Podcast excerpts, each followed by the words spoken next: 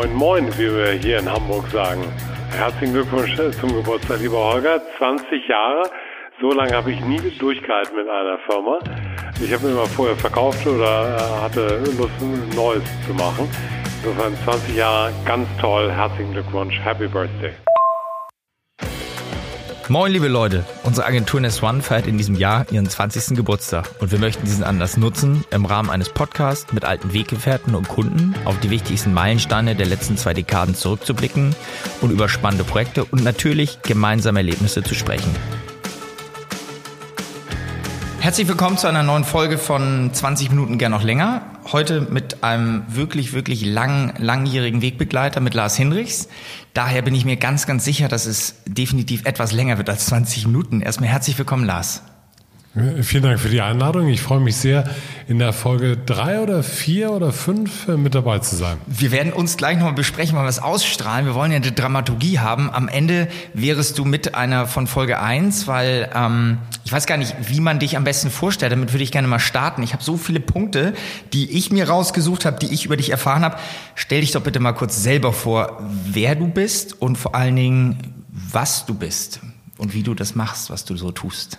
Äh, das ist eine sehr gute erste Frage, denn ähm, ich werde so oft vorgestellt und denke jedes Mal, das ist doch viel zu viel, dass ich im, äh, bei den Young Global Leaders im World Economic Forum bin, dass ich Unternehmer bin, dass ich der Gründer von Xing bin. Da sind so viele Dinge, die für mich gar nicht relevant sind. Äh, ich stelle mich immer vor, ich bin Lars Hinrichs, ich bin Unternehmer.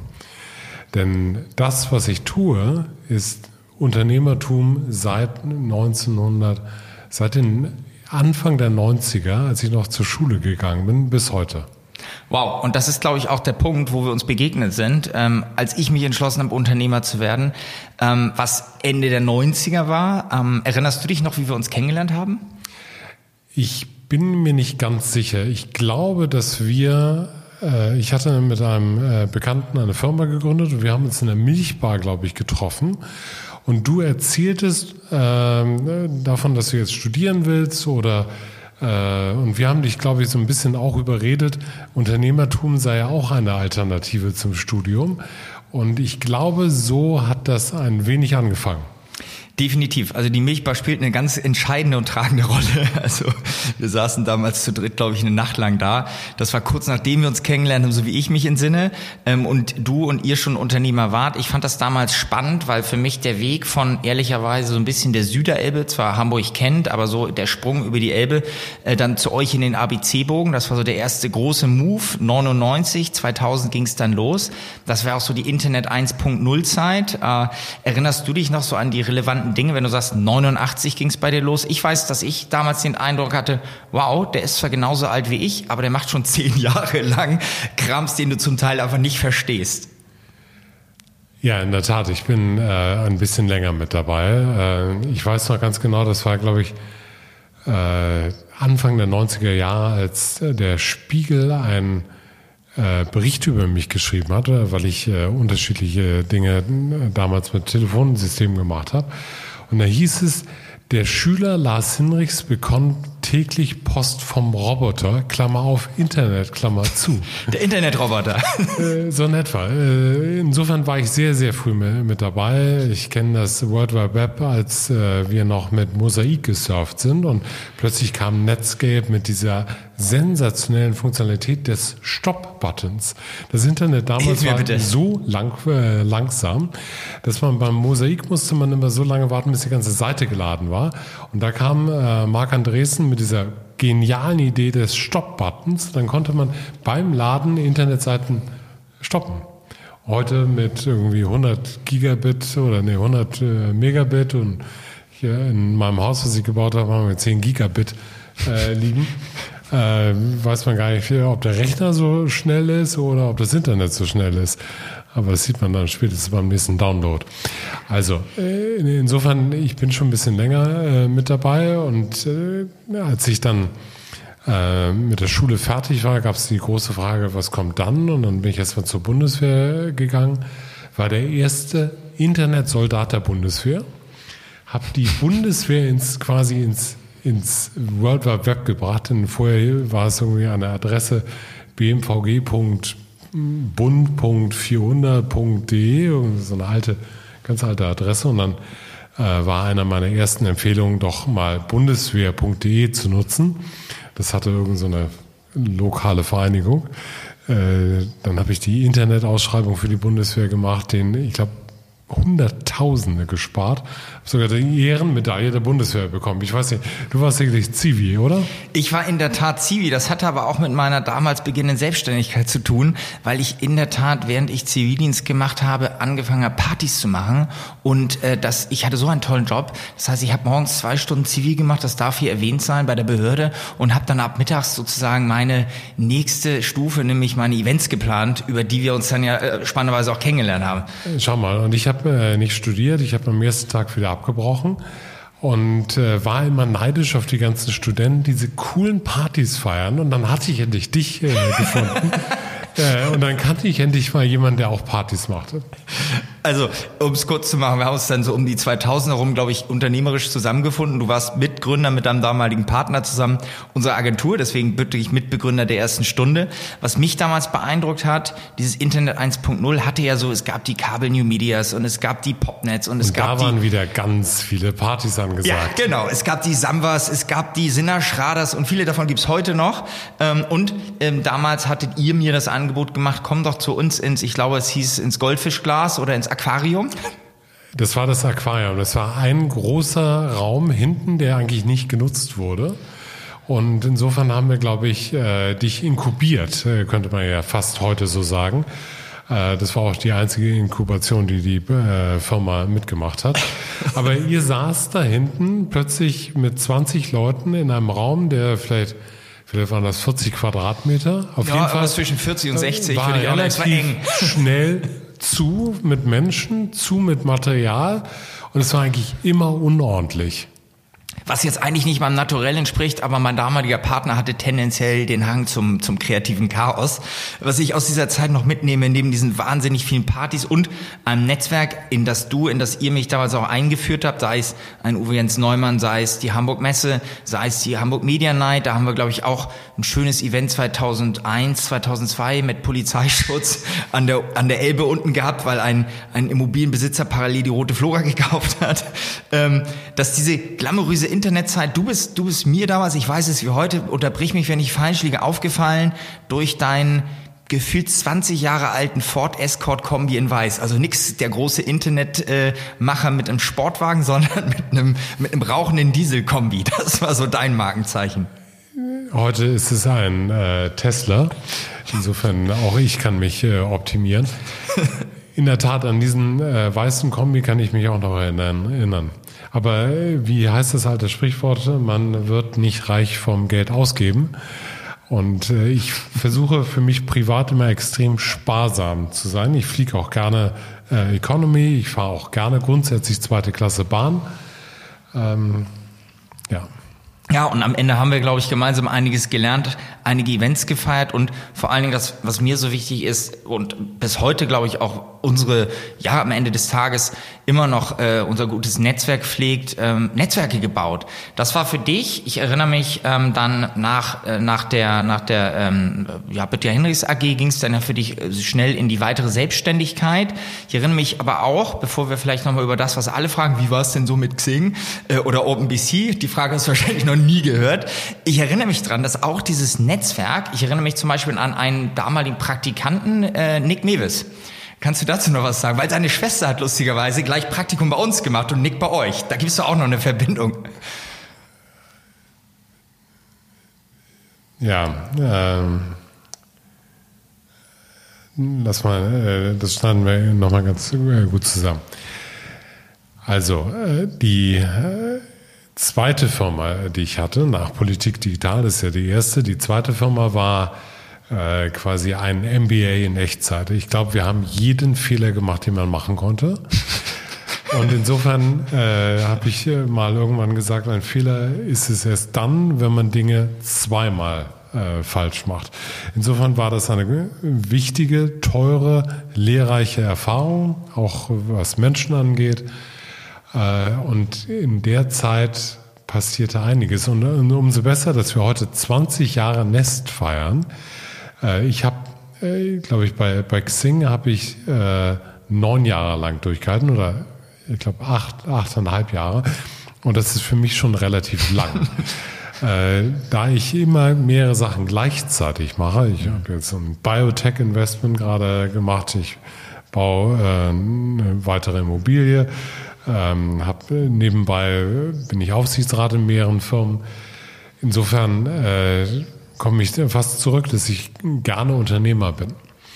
Und äh, wenn du Nick ansprichst und äh, die ersten Fragen zu OpenBC damals noch, äh, für die, die es noch kennen, ja, Nick hat äh, bei uns Webseiten gebaut und irgendwann kam er dann mit dieser Idee an, er möchte die Taxibranche digitalisieren. Und ich sagte, du, Nick, äh, keine Ahnung, ob diese grauten Taxis äh, ein iPhone haben wollen. Aber du bist ein cooler Typ, ich vertraue dir. Ich habe äh, relativ spät dann investiert, muss ich dazu sagen. Ah, okay, das war nicht Early Seed, sondern ich das war, war nicht äh, Seed Investor. Ah. Das war mir zu risikoreich, mhm. weil ich äh, einen großen Respekt äh, davor habe, was Nick äh, geschafft hat, nämlich Taxifahrer zu konvertieren zu Internetnutzern. Und das mit aber einem sehr schlauen Geschäftsmodell und äh, der Erfolg gibt ihm recht und wir, wir treffen uns ab und zu immer noch gerne bei seinem oder meinem Lieblingsitaliener und äh, sprechen über das, was er jetzt macht. Er, glaube ich, ist mir gefolgt in das Thema Immobilien.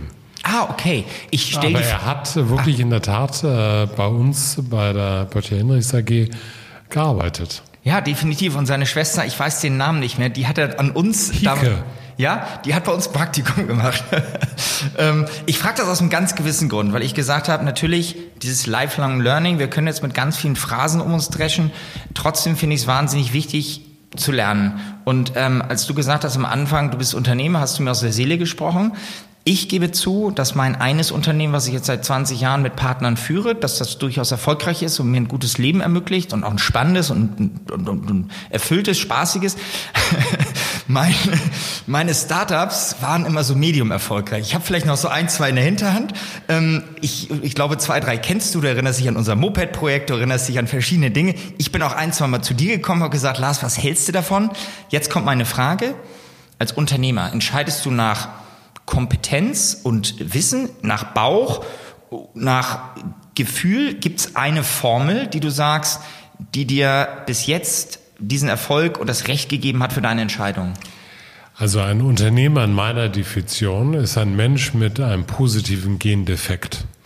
Ja. Denn man muss schon risikoavers sein, risikosuchend um diesen Schritt in die Selbstständigkeit zu tun, den ich jedem nur empfehlen kann.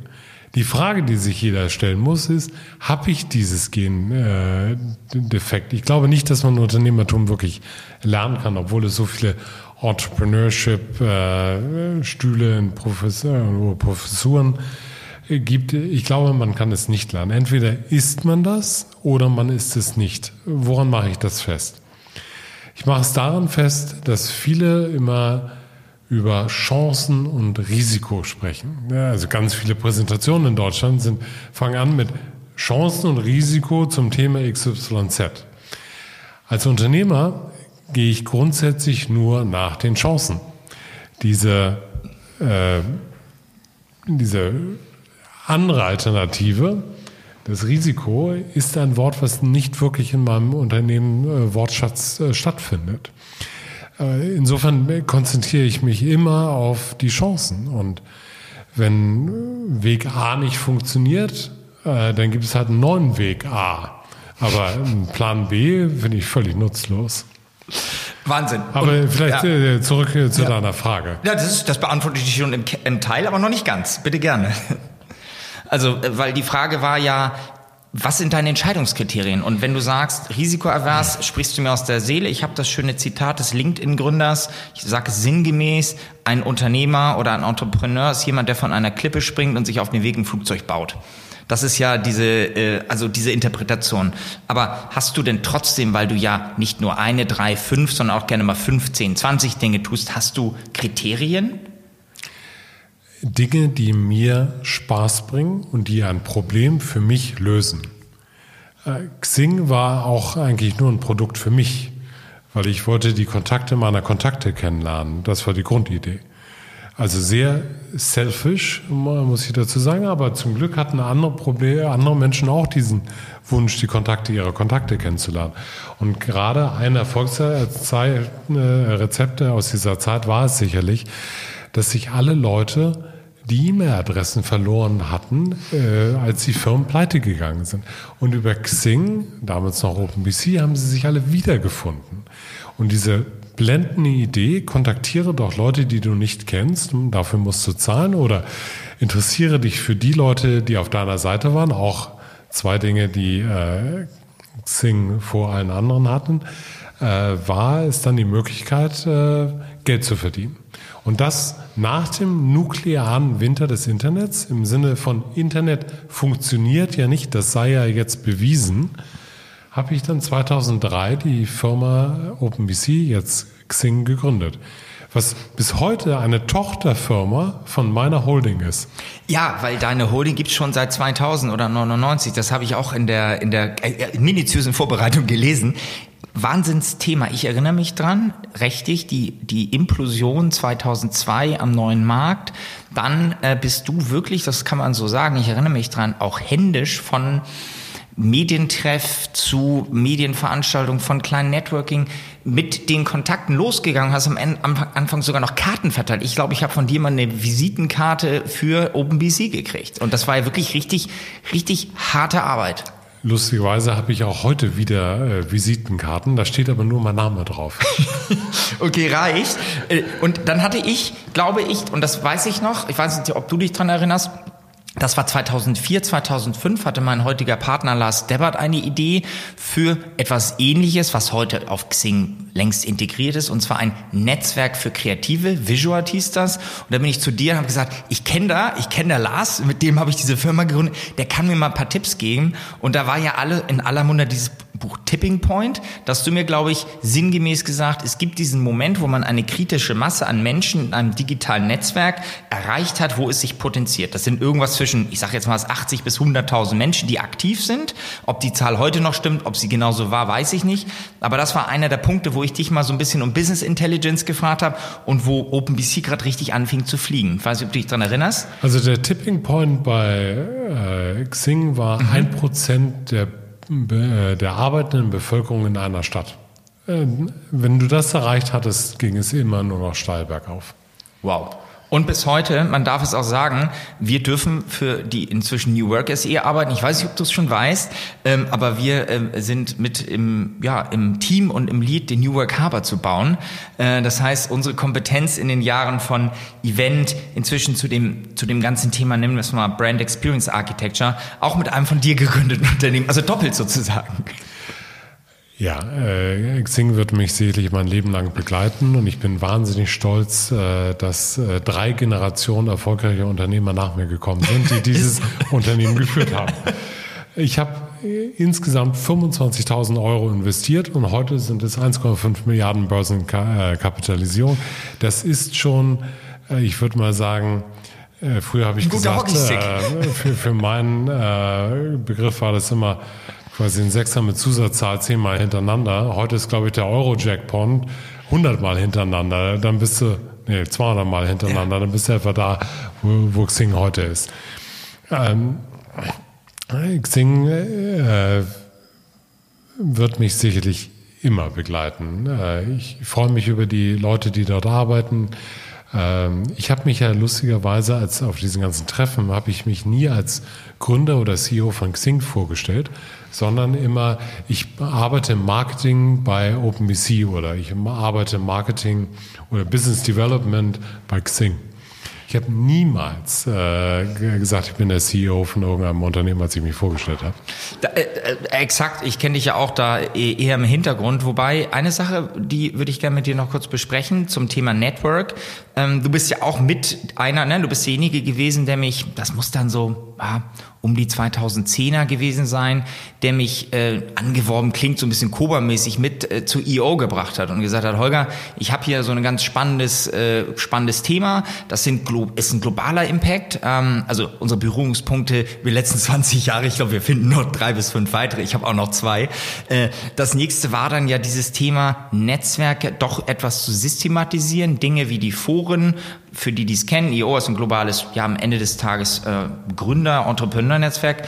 Da hast du mich dann für das Chapter in Hamburg mit begeistert. Ich war dann auch mehrere Jahre dort mit aktiv. Du bist, glaube ich, inzwischen schon seit einigen Jahren in das etwas äh, kleinere Netzwerk bei IO gewandert. Vielleicht mal zwei Sätze zu dem Thema, vor allen Dingen im globalen Kontext. Also Netzwerke sind wichtig.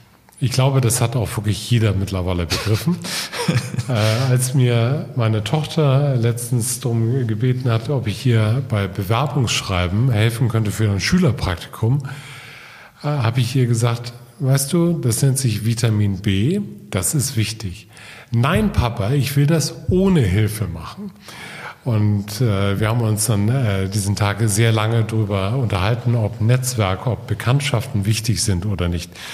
Ähm, ich bin in ganz vielen Netzwerken. Ich bin, äh, ich war auch mal Chef äh, von IO, dem Netzwerk, was du äh, gerade angesprochen hast, eine Entrepreneurs Organization.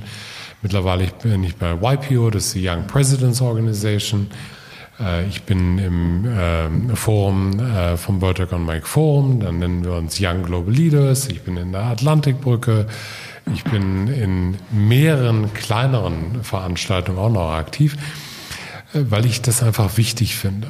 Auch wenn ich jetzt ein bisschen älter bin und irgendwo vielleicht äh, Spende oder so, sind das auch Netzwerke, äh, auf die man Zugriff hat. Ich war sogar äh, zwei Jahre lang bei UNICEF im Deutschen Komitee, auch ein hervorragendes Netzwerk, weil das wirklich wichtige und richtige Arbeit bin.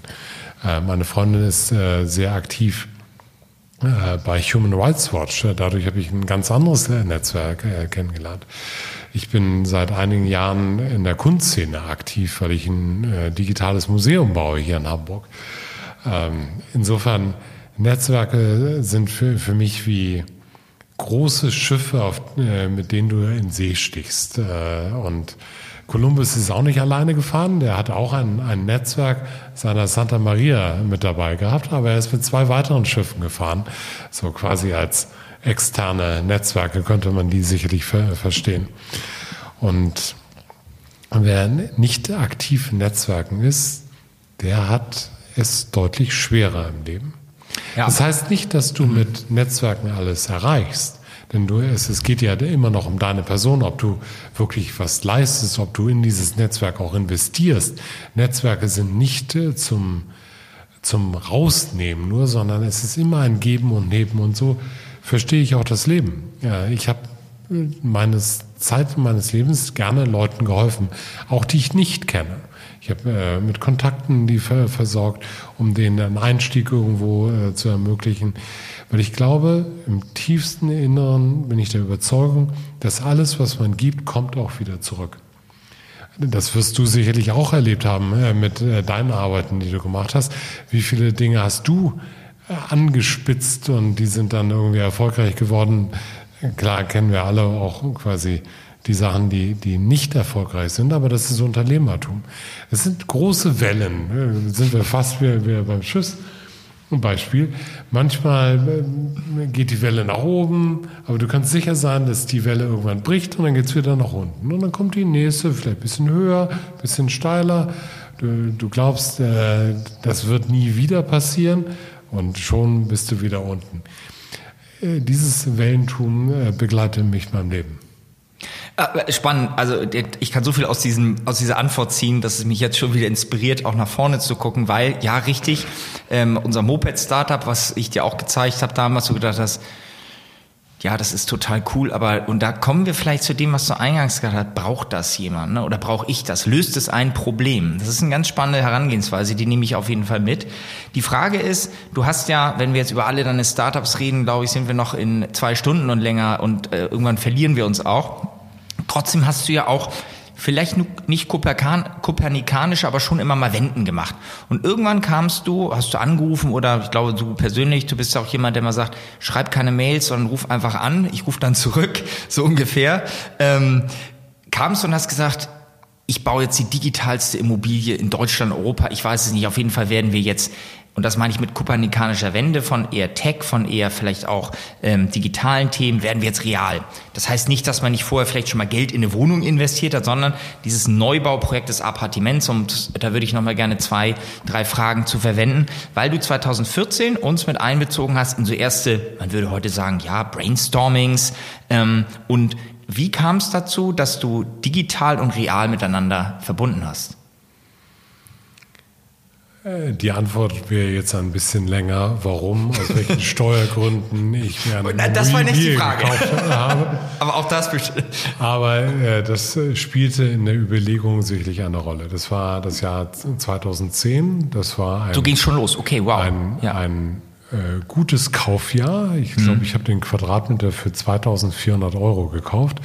Das war relativ äh, günstig und dachte bis zum Notar, das ist der beste Deal meines Lebens. Ja. okay. Wohlgemerkt, ich bin immer Digitalunternehmer eigentlich. Ja. Das ist die bessere äh, Definition. Ja. Und habe auch nebenbei äh, weitere Firmen gegründet. Ich habe Hackforward äh, gemacht, was auch äh, sehr erfolgreich äh, geworden ist. Äh, ich mache seit 2010 auch in Versicherungen, was keiner weiß. Und dieses Haus kam einfach um die Ecke und ich dachte, mein Gott, wie einfach kann man Geld verdienen? die Momente danach sind die Momente, die mich äh, dieses Haus verfluchen lassen.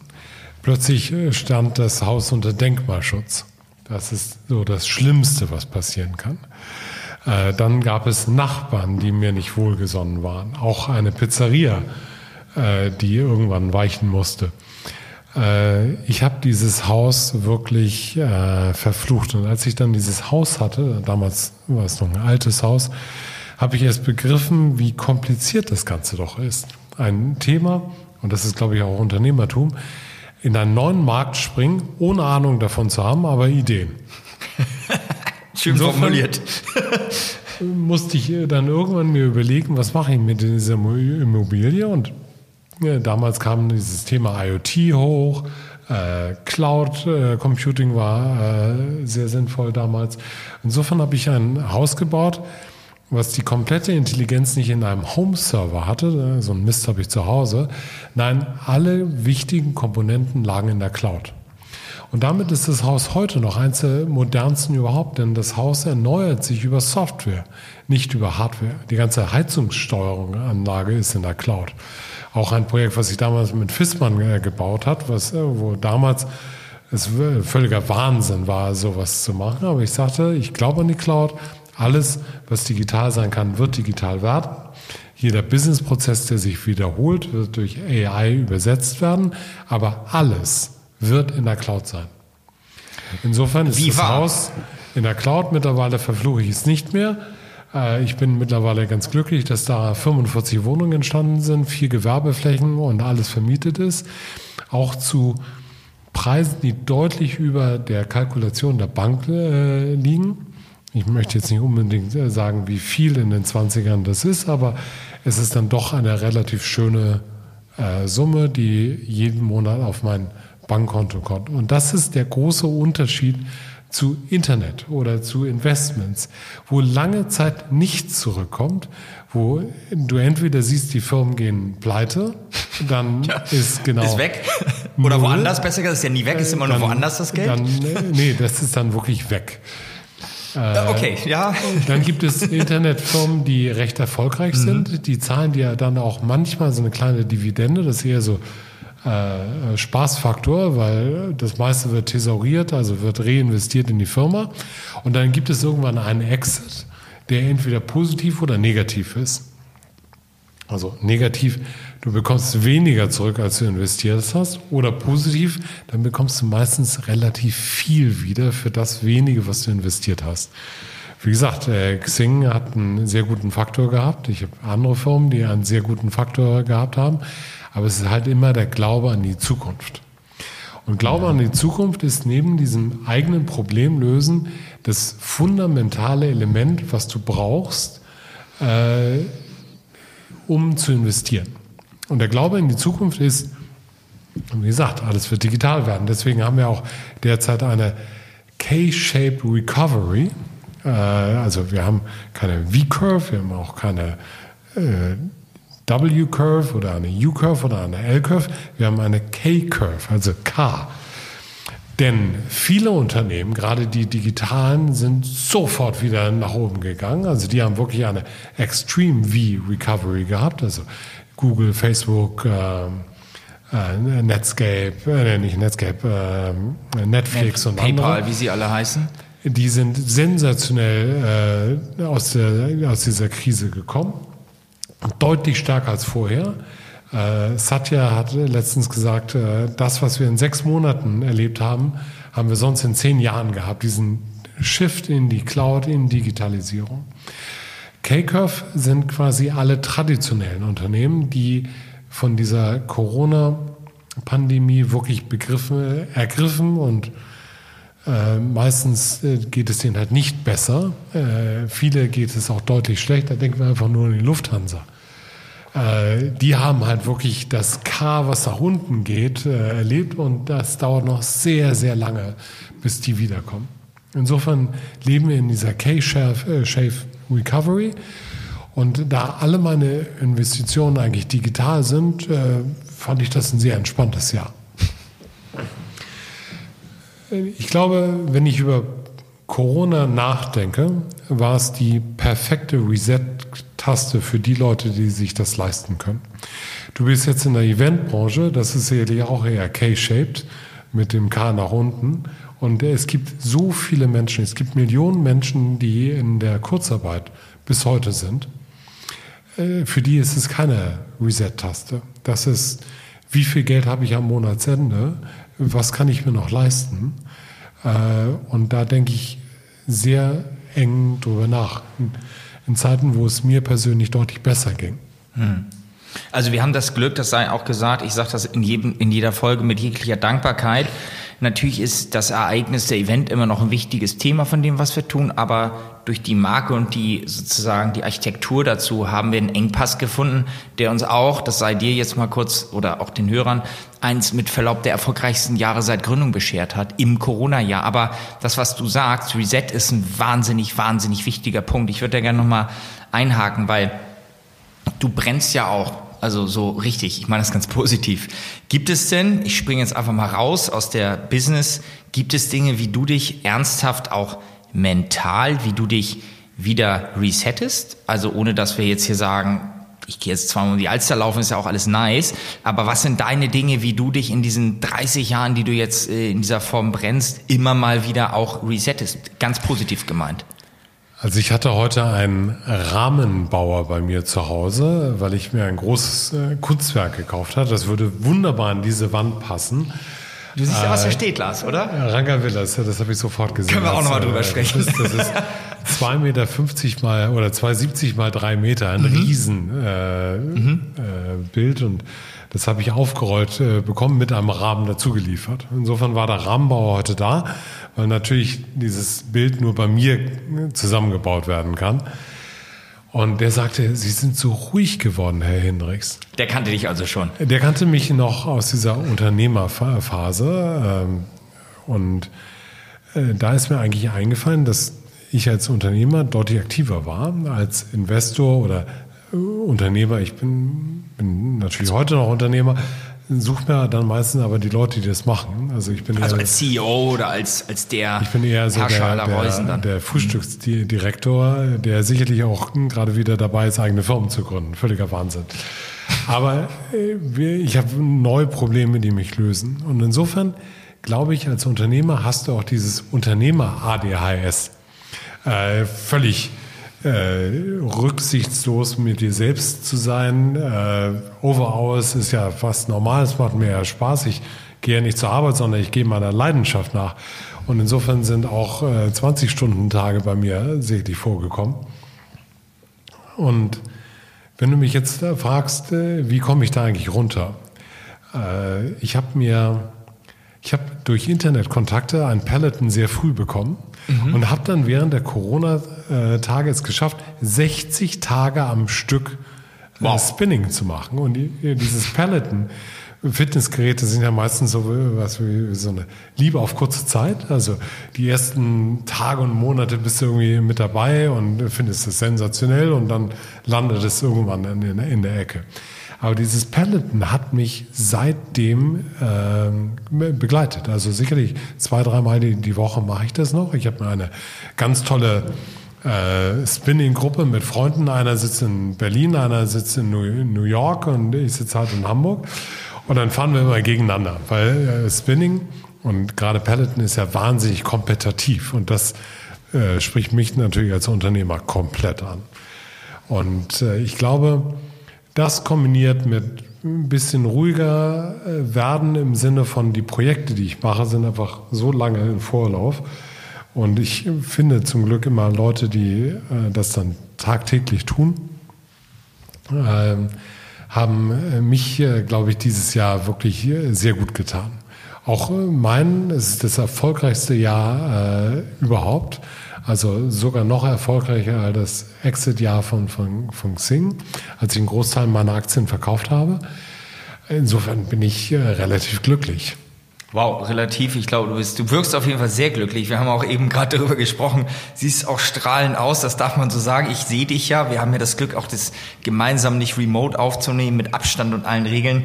Ähm, was, was mich persönlich noch interessiert, weil natürlich sind wir schon bei 20 Minuten und deutlich länger, aber die letzten 20 Jahre hatte ich immer wieder, ich habe das gerade auch nochmal selber reflektiert, viele Touchpoints mit dir. Und es waren dann nicht nur die drei, vier, die ich mir rausgeschrieben habe. Wir guckten eben auf Ranga Villas, auf die Events. Dann gab es doch mal den den kleinen Pitch, den ich bei dir hatte, dann hatten wir mal ein Immobilienthema, dann reden wir über EO, dann kommt das Appartimentum und, und, und. Und so gab es immer wieder vielleicht noch mal einen Satz. Also du sagst klar, die Erdung dieses Jahr, Pelletensport ist auch eine meiner Leidenschaften.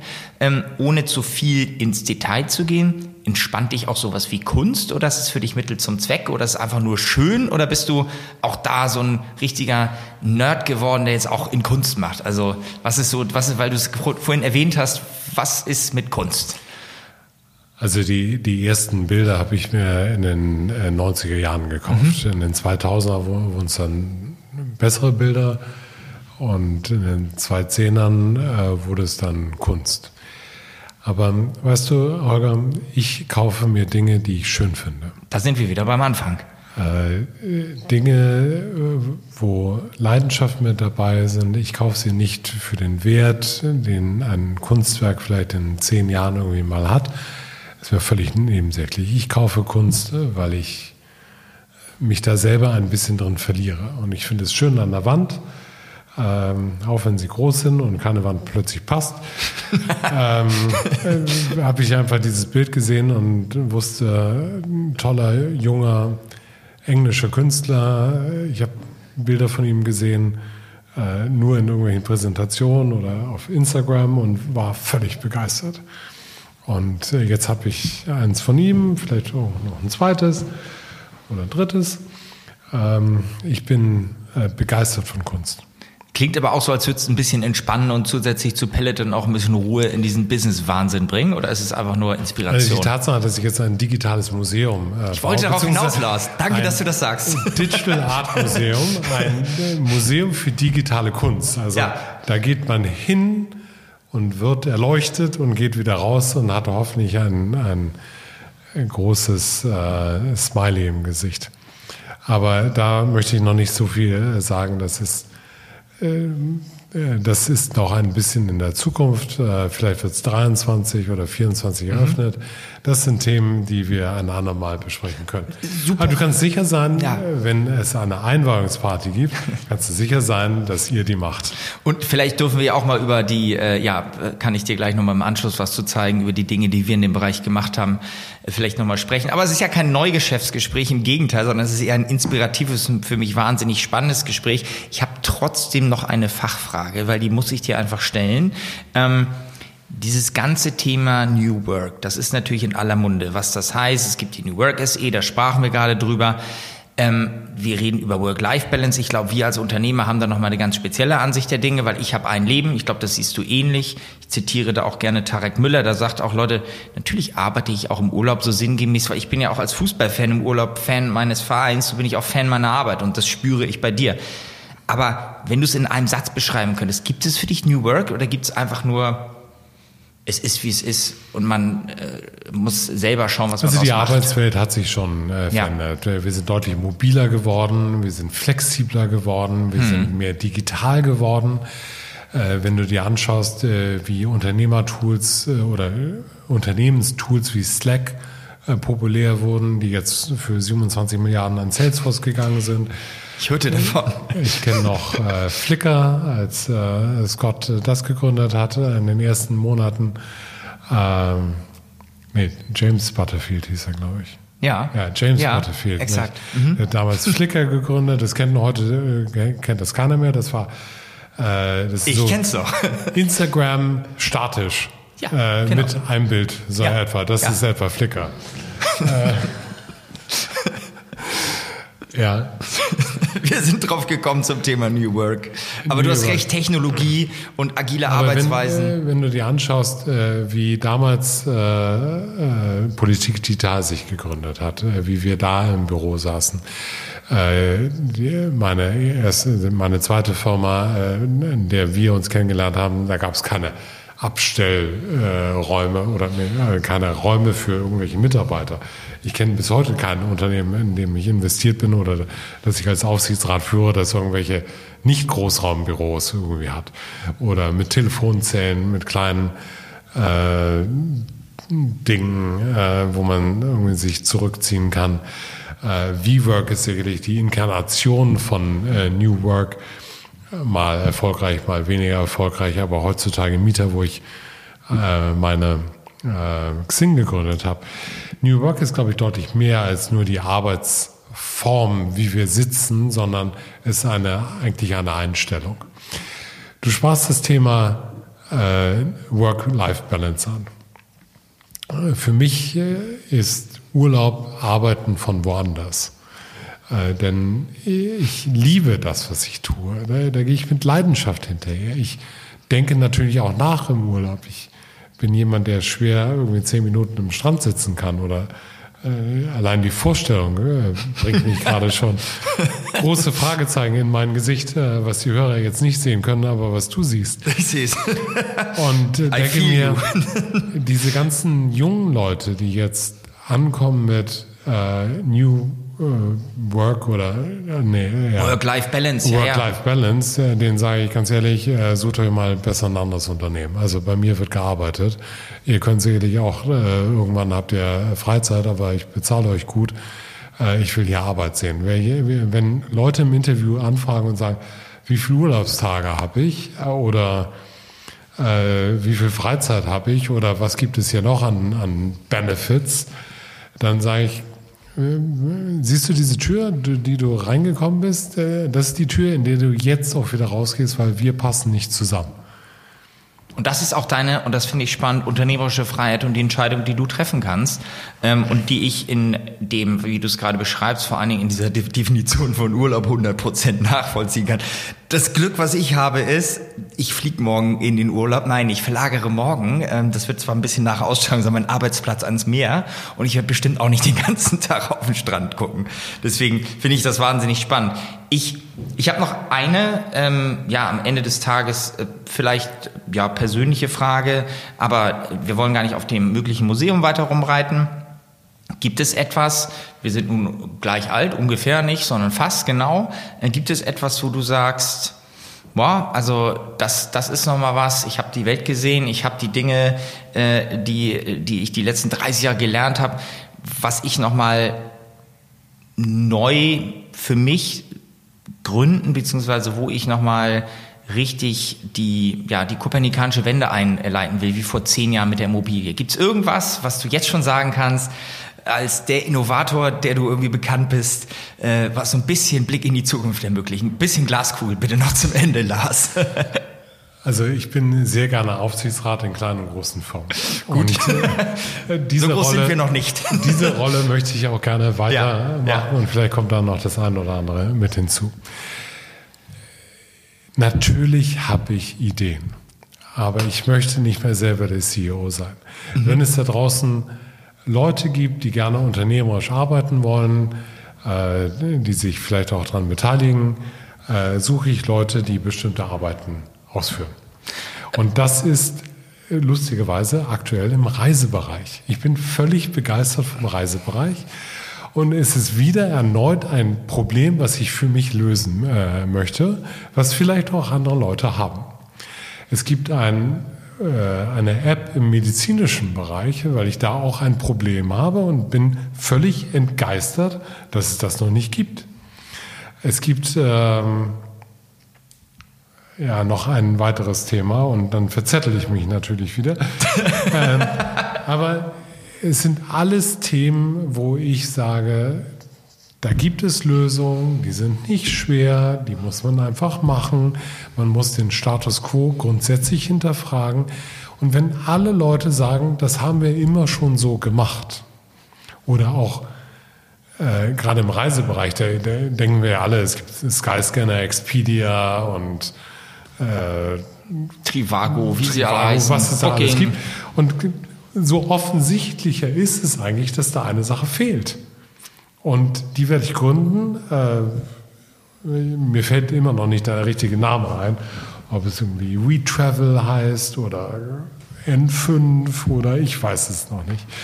Auf jeden Fall suche ich Unternehmer, die bitte gerne zur Uni gegangen sind, die das gesamte Wissen aus der Uni mitgenommen haben und jetzt aber planlos sind und sagen, soll ich jetzt in einem Startup arbeiten, soll ich in eine Beratung gehen und sagen, tja, eigentlich ist das ja was, mal so neue Unternehmen gleich führen.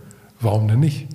Und wow. da suche ich jemanden. Wow, was für ein, was für ein, äh, was für ein Schlusswort. Also Leute, ganz ehrlich, in den Notes äh, finde ich wahnsinnig spannend. Meldet euch gerne bei uns, bei Lars ähm, bei den Kontaktdaten, die wir sicherlich noch aufführen, finde ich einen wahnsinnig coolen Pitch.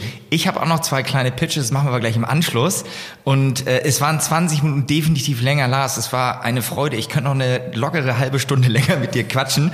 Aber wie sagte ein bekannter Podcast-Produzent, ich glaube, man, äh, man kennt ihn, ähm, der sagte, ein guter Podcast dauert maximal so lange wie ein Inlandsflug. Wir sind jetzt gerade in Frankfurt gelandet. Das wäre so die Zeit aus der Pre-Corona-Phase.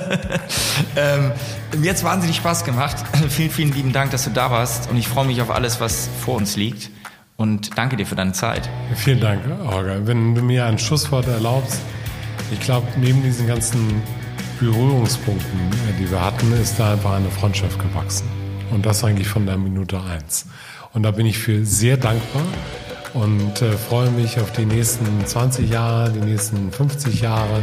Das ganze Thema Longevity finde ich gerade wahnsinnig spannend. Und insofern hoffentlich äh, machen wir diesen Podcast oder den, die virtuelle Fragestunde, wo alle Zuhörer mit dabei sind in einem virtuellen Raum, in 10 Jahren, in 20 Jahren vielleicht nochmal mit. Ich freue mich drauf, Lars. Vielen, vielen lieben Dank.